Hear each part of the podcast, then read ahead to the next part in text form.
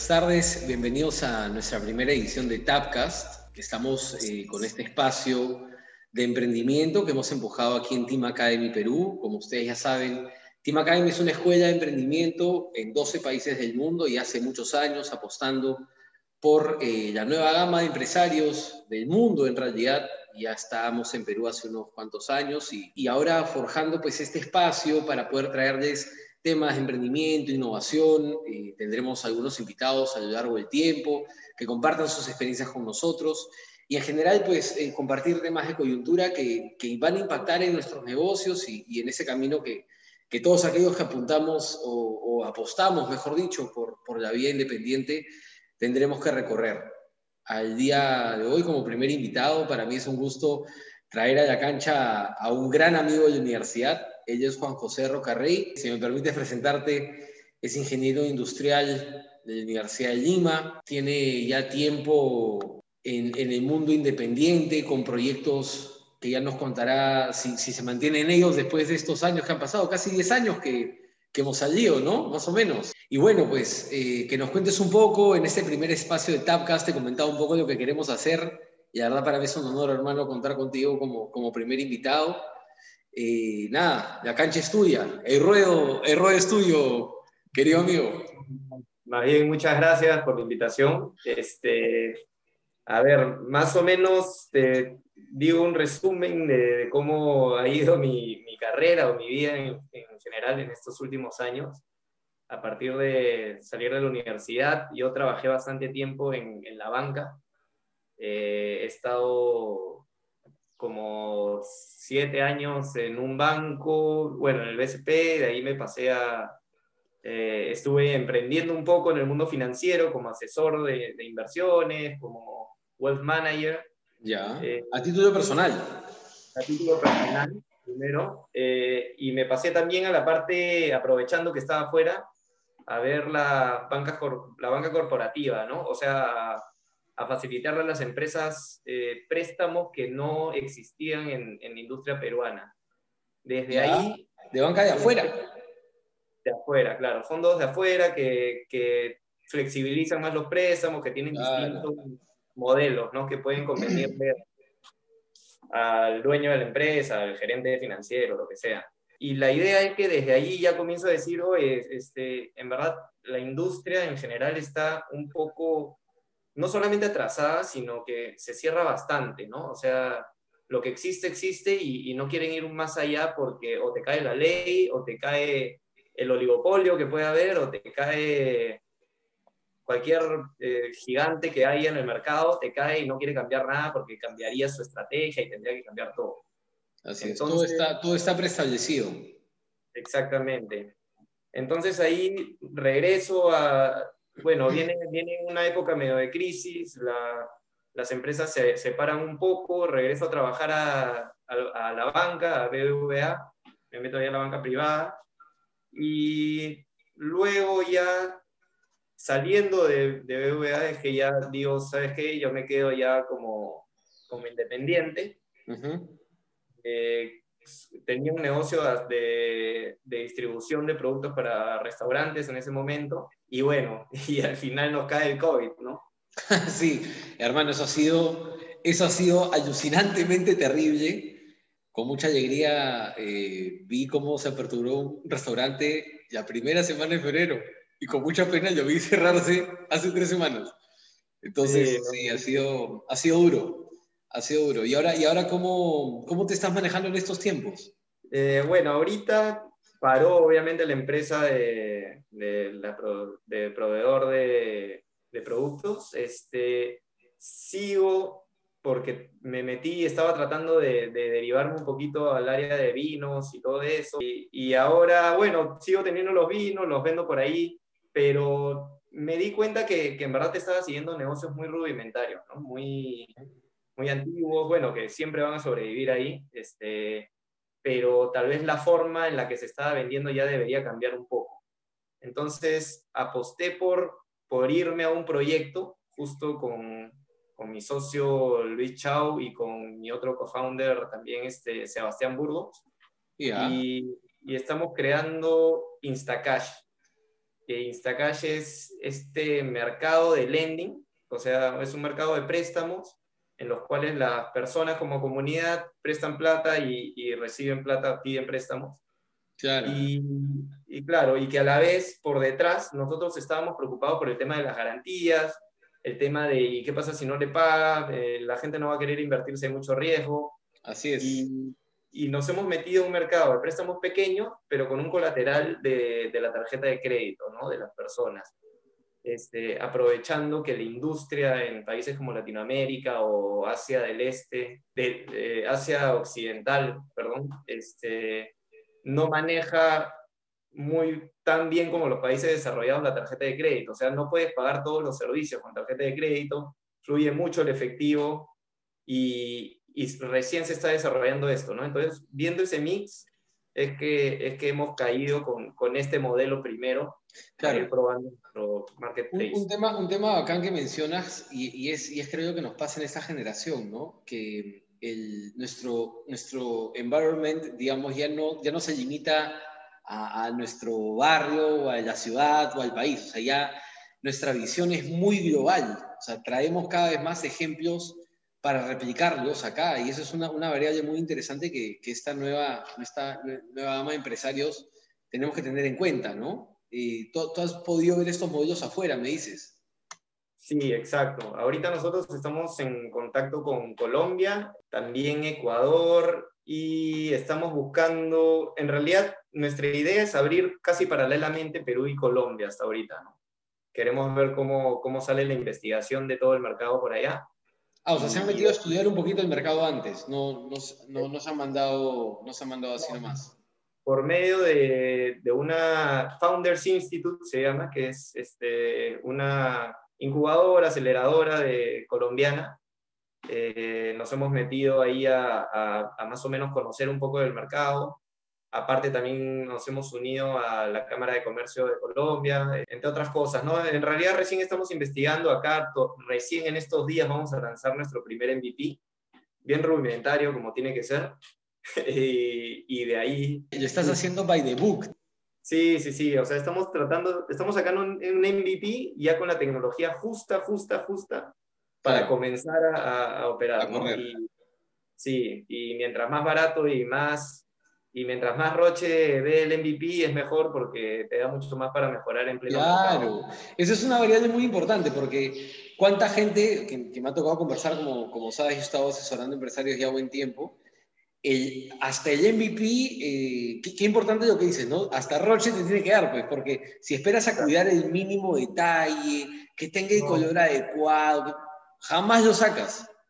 Exacto, no, y al final gastas plata, gastas tiempo, este mercado se mueve demasiado rápido, esto claro. se trata de, de cuanto antes, y ya con el cliente al costado, con el cliente cerquita, es que tú armas tu producto real, ¿no? O sea, Pero a ti, te, a ti, te, envolvió el mundo financiero entonces. Sí, sí, sí, o sea, me he dedicado a eso toda la vida, al final. Eh, a, a, y... a, prestar plata y a cobrar. Sí, no, y aparte, más que nada, me, me di cuenta que, que, que el mercado, no solamente el peruano, sino el mundo entero ya está en una época de, de, disrupción financiera, ¿no? Las cosas se están abriendo, se están haciendo más rápidas, más flexibles, el público ahora tiene una opinión en los productos, entonces hay que comenzar a hacerle caso a eso. Sí, yo creo que también la gente entiende más eh, con esta visión de mundo la que hablamos, que el dinero no es tan caro, o no debería de ser tan caro. Entonces, eh, sin ánimos de chocar con nadie, los que nos va a escuchar en algún momento, sí considero que la banca es uno de los sectores, esa burda banca de la cual ha sido parte, querido amigo, esos sectores que, que, que ha tenido una población cegada por mucho tiempo. O sea, es a los que hemos tenido oportunidad de pisar otros países, otras realidades, el costo del dinero, hermano, no es comparable, ¿no? Tú mismo lo puedes ver. Sí, en, por ejemplo en Europa hay tasas de, de, hasta 2%, tal vez puedes encontrar por ahí. Así es. O sea, ya depende, ¿no? Aquí también es porque estamos en un mercado muy, muy atrasado, o sea, nos llevan años de años de, de diferencia. Allá, más que nada, la banca es, es un tema de, o sea, el, el fin de la banca por allá es, es promover la compra de productos, ¿no? Es promover un mercado, que la gente salga a comprar, a invertir, a, a, mover la plata. Es que la, la, plata y la producción van de la mano, ¿no? No, son, no están enfrentadas. O sea, acá, acá creo que uno de los graves problemas que tenemos es que el dinero se enfrenta al negocio. Toma el dinero y me siento a esperar a ver a que me pagues, ¿no? Allá hay una construcción tipo eye to eye de los negocios, ¿no? ¿Lo ves igual? Sí, no, o sea, hay, es que ya en el tema negocio nos metemos en otro tema, porque antes que nada hay un punto de, por, por temas de mercado, allá las personas están acostumbradas a, a consumir más que, o sea, no solamente consumir, ¿no? A comprar, o sea, invertir más que, más que, más que aquí, ya que aquí los productos de ahorro están muy, muy, son muy cómodos para la persona. O sea, por ejemplo, para, para mover una economía que está eh, casi en pare, casi en quiebra, eh, hay países que toman medidas drásticas, por ejemplo, de eh, la tasa de ahorro se va a negativo y la tasa de, de préstamo se va a cero. Así es. Entonces, entonces eso motiva que la gente saque su plata e invierta. Totalmente. Compre. Este, o arme una empresa. Entonces, eso es lo que motiva, ¿no? Aquí ves tasas de préstamos de 20, 40%, 50%, 100%, que desmotiva. y la gente las toma. ¿ah? Las toman, pero desmotiva el endeudamiento de algunas personas, ¿no? Porque no les cuadra con el negocio, no les cuadra con su estilo de vida, se endeudan, hay bastante default. Las tasas altas, así te quiten el riesgo, tal vez un poco, de que la gente haga default en tu empresa, o sea, para que tú no tengas pérdidas. Eh, pero genera mayor riesgo que a tus clientes les genera un default, ¿no? Porque tienes que pagar mucho más tasa por mes. Claro. Este, entonces hay varias, varios puntos ahí que alentecen el mercado. Y este, y este Instacash que nos estaba saliendo hace un ratito, digamos, ¿cuál es el, valor agregado más fuerte? Sin, sin, necesidad de ser, de caer con la pregunta que cliché, pero realmente, o sea, ¿cuál es ese diferencial que tú dices ya? Esto, yo que estamos en la banca tanto tiempo, creo que esto es lo que realmente suma al empresario o al target que tengas puesto.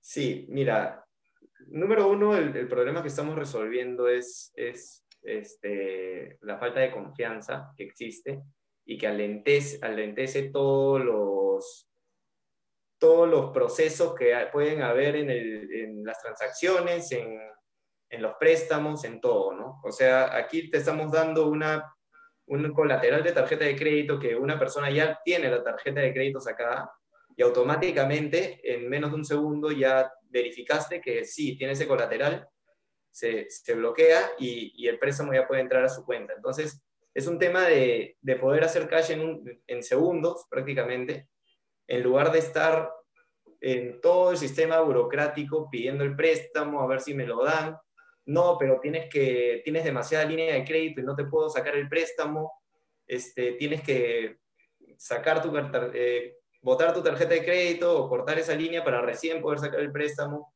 Entonces estamos dando préstamo al instante. Claro. Eso es y, y, número dos, es un préstamo mucho más barato que el promedio tanto del, de los bancos como de las fintechs, ¿no? Claro. ¿Tu, tu, fondo, ¿Tu fondo económico es una institución al final o es peer-to-peer? peer to peer no, es peer-to-peer. Estamos, eh, no, estamos tratando de no entrar todavía al tema de, de crowdlending.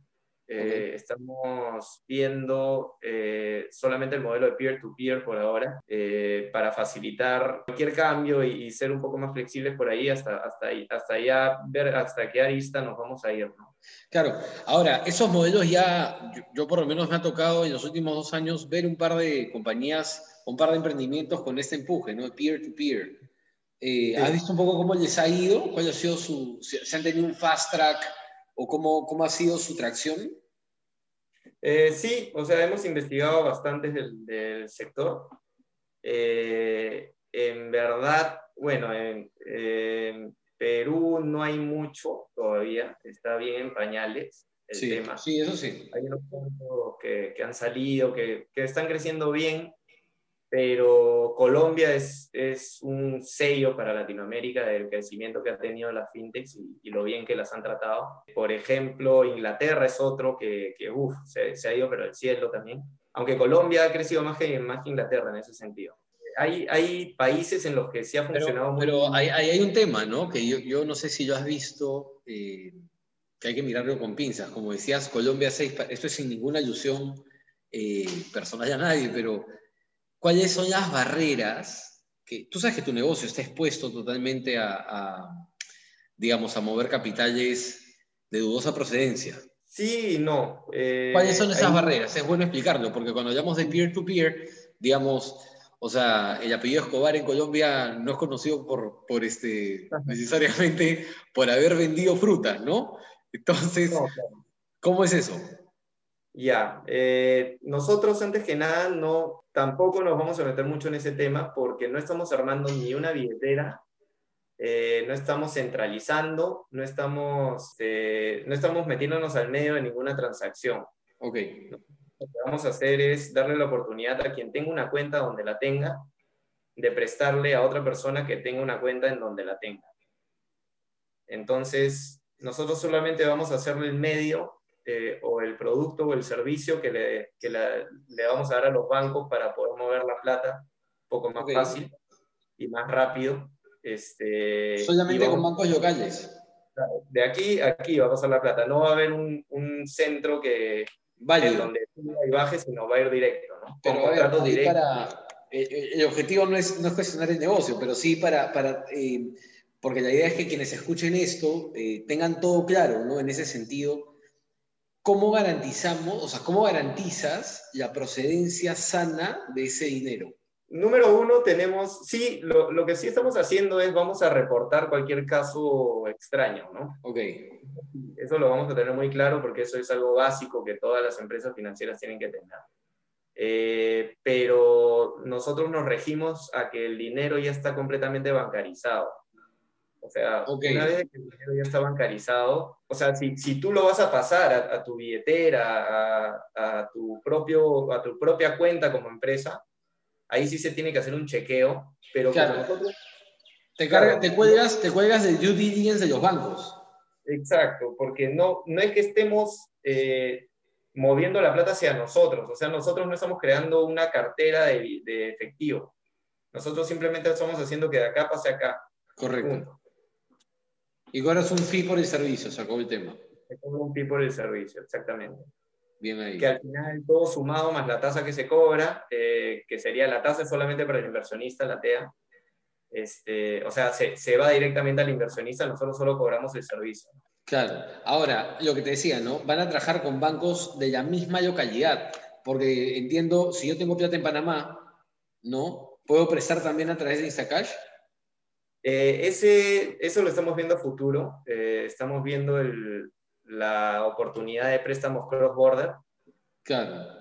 Eh, y estamos estudiando distintas tecnologías ahí para, para ver cómo, cómo hacerlo barato, eh, obviamente no barato en tecnología, ¿no? barato en, en procesamiento, en, en, cruzar la frontera, tal vez descentralizado, que, que nos encantaría descentralizar las finanzas a nosotros también y hay, hay varias derivadas ahí que, que, se pueden utilizar que las empresas como Visa y Mastercard y hasta los mismos bancos ya están investigando en ese claro, O sea, hoy, hoy podemos estar hallando que para aquellos que necesitan un poco de plata, tienen claro su negocio, ya saben dónde quieren meterla, pero no tienen la menor idea cómo llenar los 75 formularios que te pide el banco, ni cómo demostrar al banco un historial de los últimos tres años en azul, ¿no?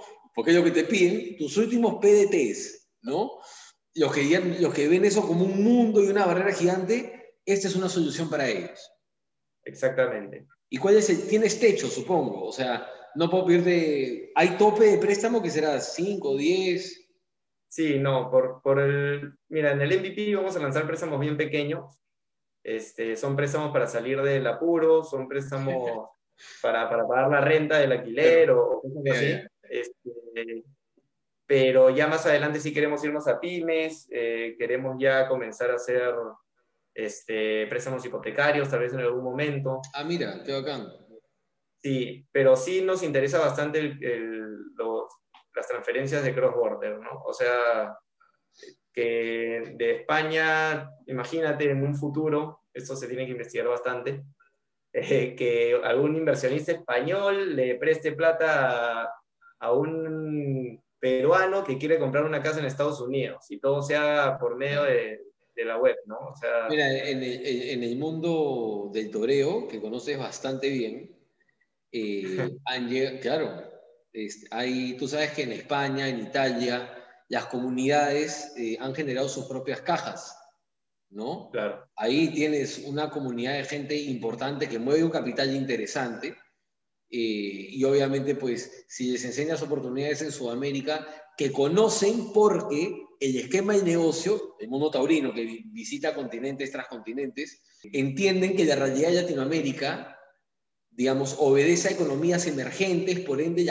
los márgenes y las tasas son, son digamos, de alta eh, ebullición, ¿no? ¿no? como en Europa que es, como es más estandarizado y más estable, son tasitas bajas.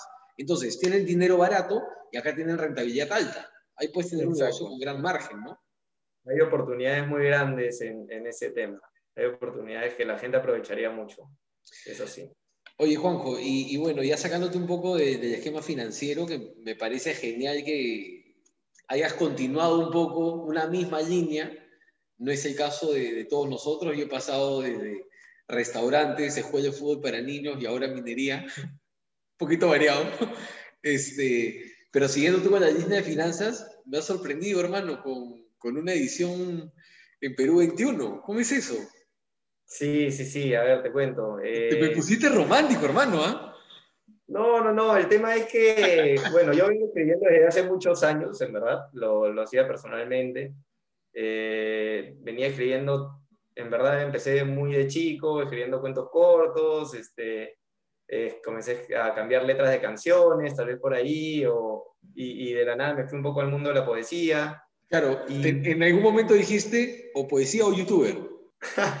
claro, y me fui por la, por la poesía.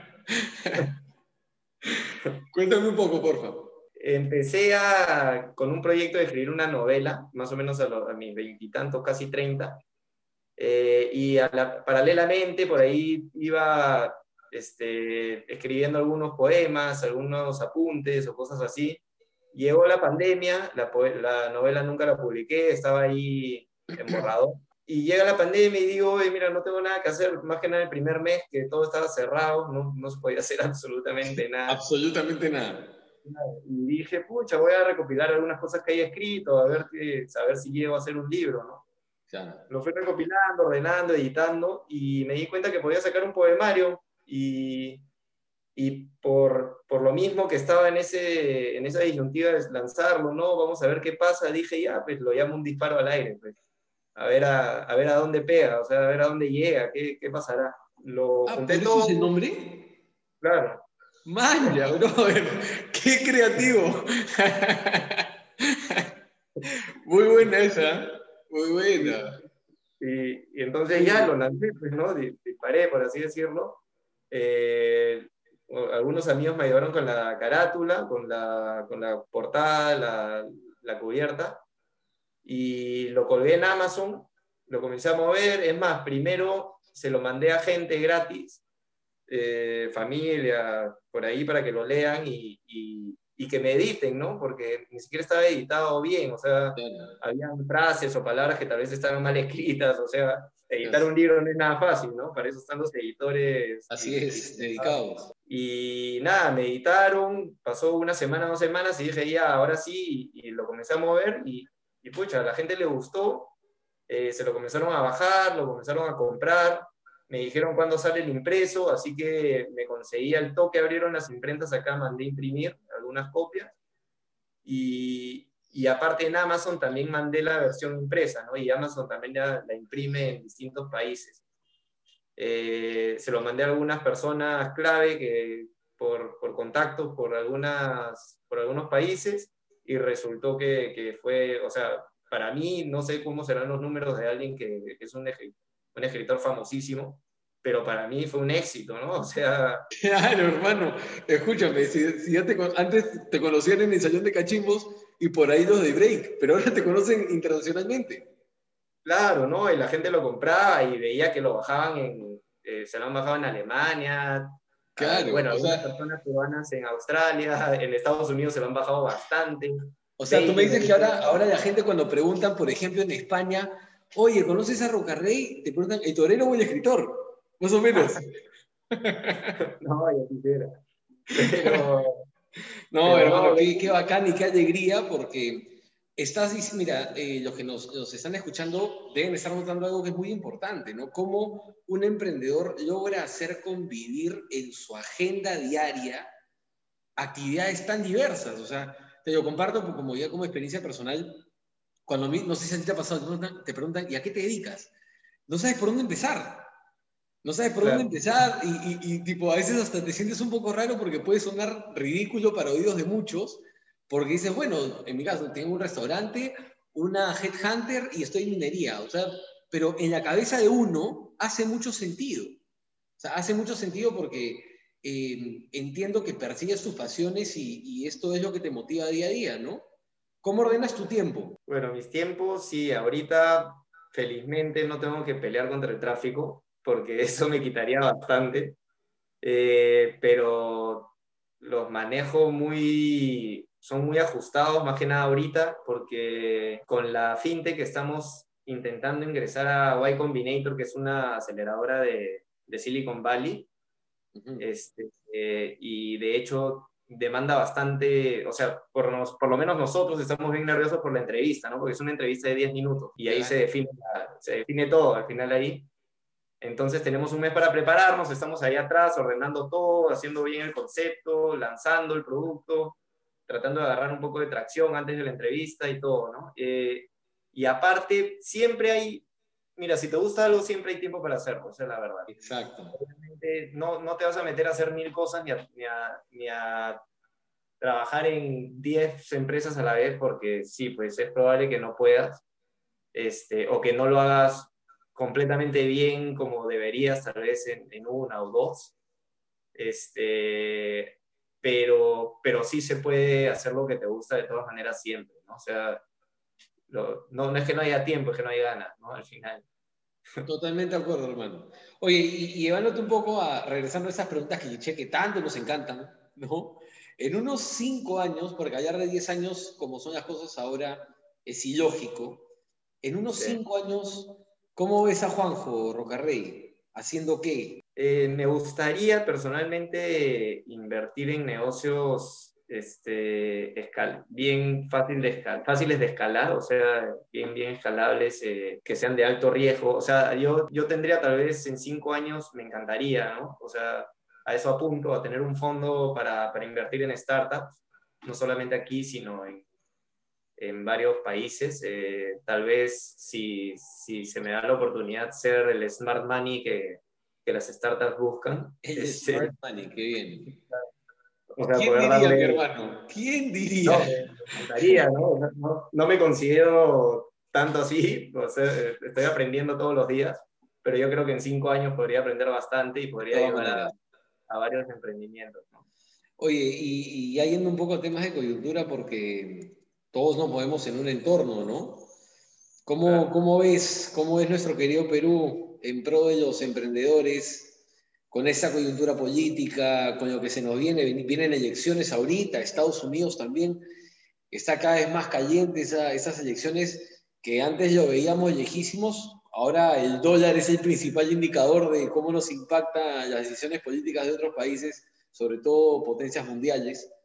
¿Cómo ves el panorama para, para negocios como el tuyo, que es financiero, ¿no? en los próximos meses? ¿Cómo impacta la política en ti? Eh, bueno, la política va a impactar, ojalá que sea bien al final, no, no sabemos qué va a pasar. Este, yo creo que no, no hay que tenerle mucho miedo todavía a, a lo que está pasando, porque todo, lo único que yo he visto, por lo menos personalmente, de todas las elecciones, que, he vivido, tanto aquí como lo que he visto en Estados Unidos, es que cada vez los políticos se vuelven más, más populistas, ¿no? Al final pueden decir cualquier pachotada ahorita para, para crear, eh, para, para que la gente les haga caso o, para darle la gloria a algunos y que voten por él. O hasta en algún momento he visto posibles candidatos a presidencia bailando en, en conciertos y, y, todo eso. Este, y, bueno, hasta en Estados Unidos pasa que, que Trump y, y Biden se, se, ponen a discutir como si fueran un par de chivolos de ocho años. Tal cual, un par de amigos nuestros se verían reflejados ahí.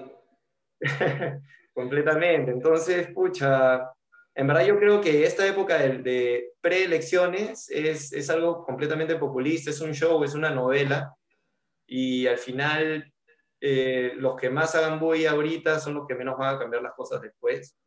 Entonces eso es lo que menos me preocupa.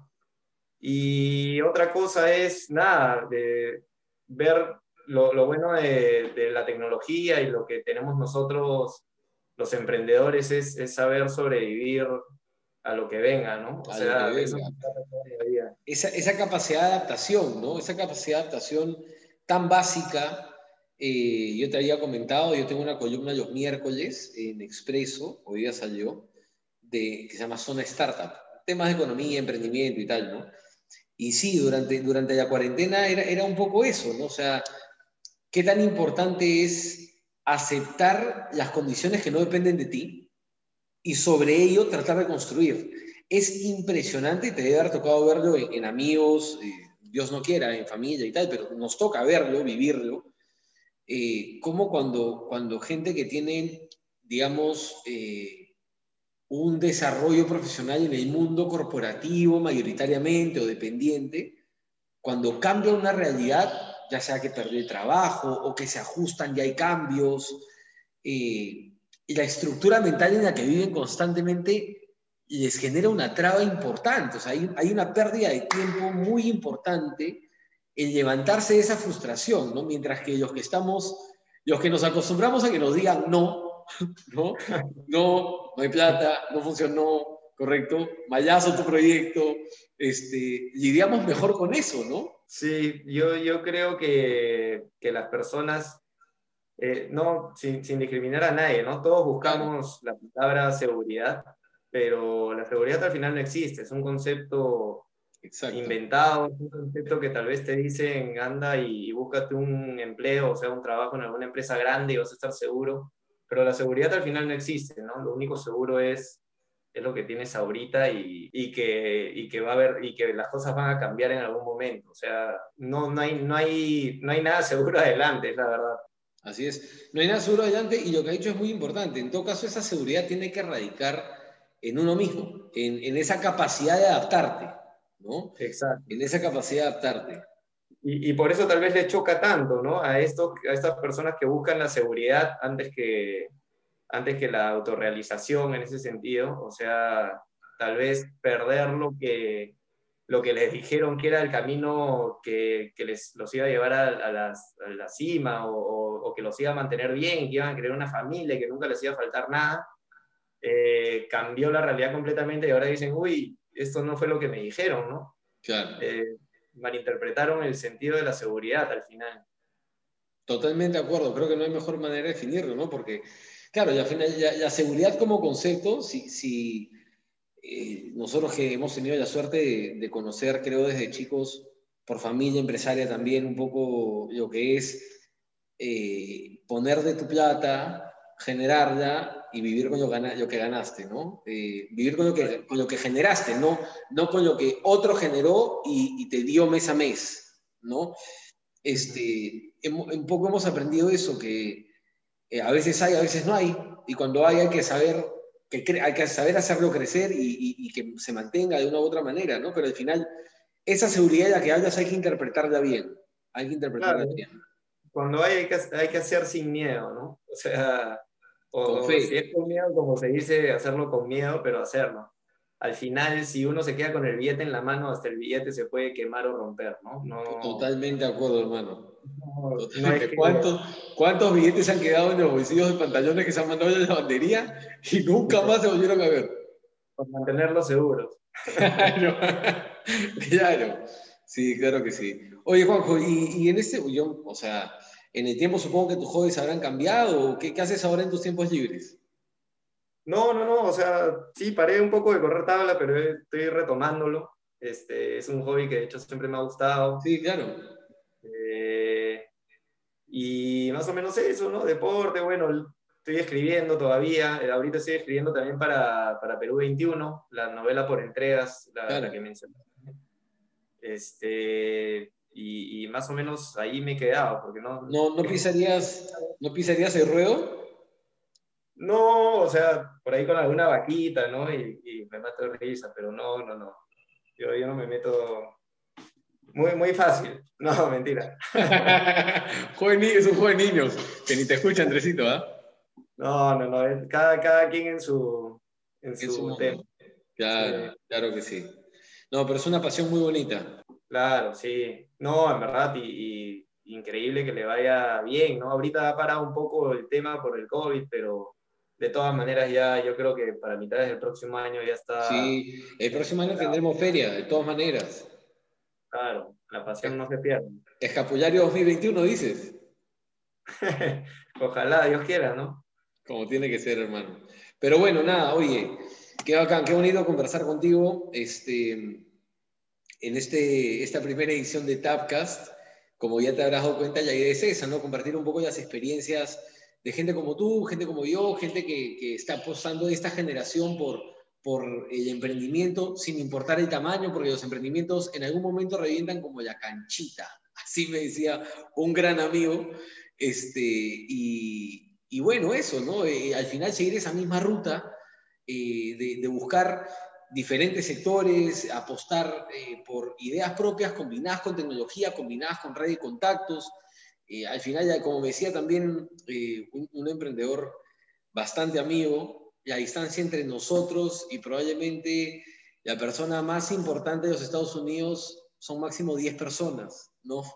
Entonces, eh, la red de contactos, ¿qué, qué tan importante, qué tan interesante termina siendo para uno. Y hoy en día las barreras del mundo son casi nulas, ¿no? Eh, Google se ha encargado de ponernos un traductor que nos permite hablar con gente de cualquier parte y de cualquier cultura al final, ¿no? Entonces, está en nosotros.